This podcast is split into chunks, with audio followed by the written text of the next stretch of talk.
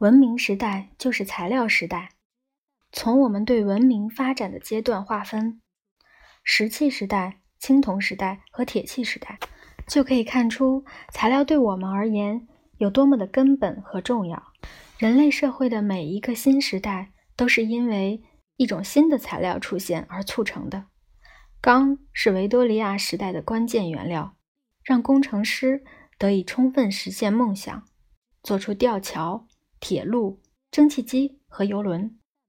修建英国大西部铁路和桥梁的伟大工程师布鲁内尔，用材料改造了地景，播下了现代主义的种子。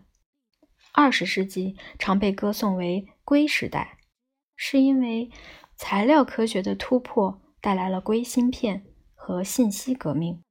但这种说法忽略了其他五花八门的崭新材质，他们同样改写了现代人的生活。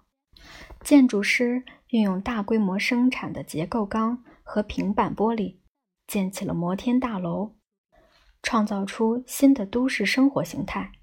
产品和服装设计师用塑料彻底改变了我们的住宅和穿着。聚合物制造而成的赛璐璐，产生了影像文化一千年来最大的变革，也就是电影的诞生。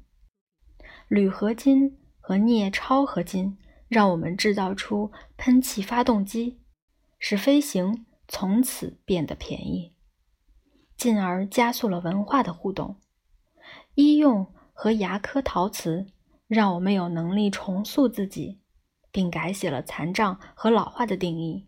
整形手术的英文名是 plastic surgery，而 plastic 具有整形，也有塑料的意思。这显示了材料往往是新医疗诞生的关键。从器官补修，如髋关节置换手术，到美化外表，如硅胶隆胸，都是如此。德国著名的解剖学家冯哈根斯博士展出人体标本的人体世界展，也展现了新颖的生物医用材料对文化的影响。促使我们思考自己生时和死后的物质性。人类构建了物质世界。如果你想了解其中的奥秘，挖掘这些物质来自何处、如何作用，又如何定义了我们，这本书便是献给你的。材料虽然遍布我们周遭，却往往相貌模糊的出奇，隐匿在我们生活的背景中，毫不显眼。乍看很难发现它们各有特色，绝大多数的金属都散发着灰色光泽。有多少人能够分辨铝和钢的区别？不同的树木差异明显，但多少人能说出为什么？塑料更是令人困惑。谁晓得聚乙烯和聚丙烯有什么区别？但更根本的问题，或许是这种事谁在乎？我在乎，而且我想告诉你为什么。不仅如此，既然主题是材料，是构成万物的东西，那我爱从哪儿开始都可以。因此，我选了我在屋顶的照片，成为这本书的起点和灵感的来源。我从照片中挑了十种材料，用它们来说东西的故事。我会挖掘这十种材料当初发明的动机，揭开其背后的材料科学之谜，赞叹人如何用高明的技术把它们制造出来。更重要的是，我会说明它们为何重要，为何少一物便不能成为世界。在挖掘的过程中，我们将发现，材料和人一样，差异往往深藏在表面之下。大多数人唯有靠先进的科学仪器才能略窥一二，因此，为了了解材料的性质，我们必须跳脱人类的经验尺度，钻进物质里面。唯有进入微观世界，我们才能明白为何有些材料会有气味，有些则无；有些东西上千年不变，有些一晒太阳就发黄变皱；有些玻璃可以防弹，但。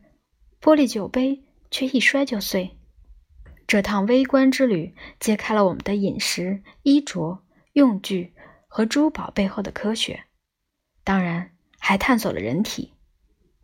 不过，微观世界的空间尺度虽小，时间尺度却常常大得惊人。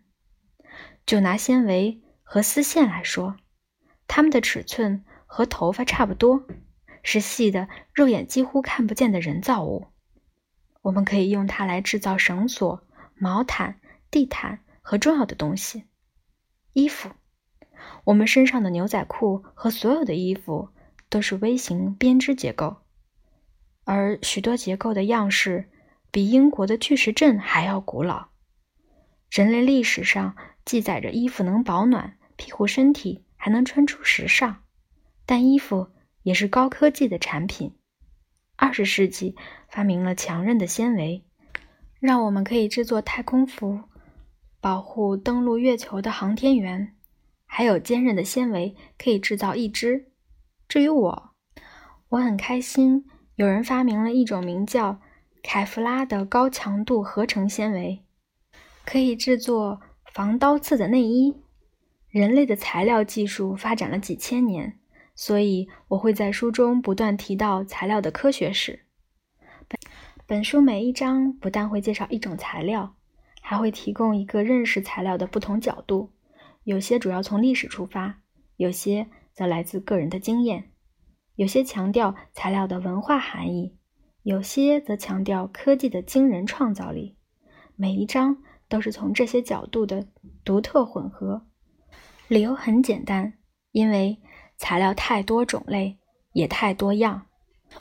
我们跟材料的关系也是如此，不可能一概而论。材料科学从技术层面了解物质的最强大、最统合的理论构架，但重点还是关于材料，而不是讨论科学。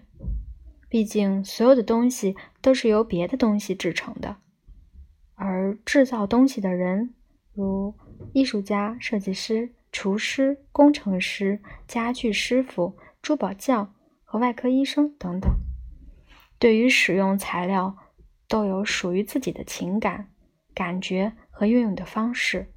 我想捕捉的就是如此丰富多样的材料知识。例如，我在讨论纸的那一章，用了许多角度，像块像一样呈现。理由不只是纸有各种形态。还因为几乎所有人都在以许多方式使用纸，但在讨论生物医用材料的那一章，我却钻入了人类的物质自我，也就是人体的最深处。这块领域迅速成为材料科学的处女地，不断有新材料的出现，开启了名为仿生学的全新世界，让人体得以借助植入物而重建。这些植入物都经过设计，可以聪明地融入肌肉和血液的运作中。他们誓言彻底改变人和自我的关系，因此对未来社会有深远的影响。